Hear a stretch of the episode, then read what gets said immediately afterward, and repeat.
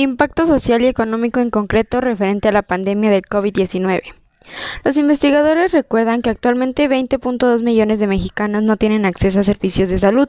y al 24.7 millones no cuentan con servicios básicos en su vivienda y un 25.5 millones de personas no tienen acceso a una alimentación suficiente y adecuada. La investigación agrega que aunque México en los episodios del contagio hasta ahora aún no han sido tan elevados, la experiencia internacional muestra patrones de la evolución de la pandemia que solo han podido ser atenuados con intervenciones anticipadas y con gran determinación de las medidas de aislamiento y distanciamiento social.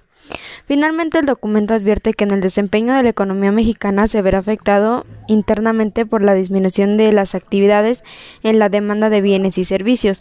particularmente en los sectores del turismo y la construcción tradicionalmente sensibles a los desequilibrios en los mercados.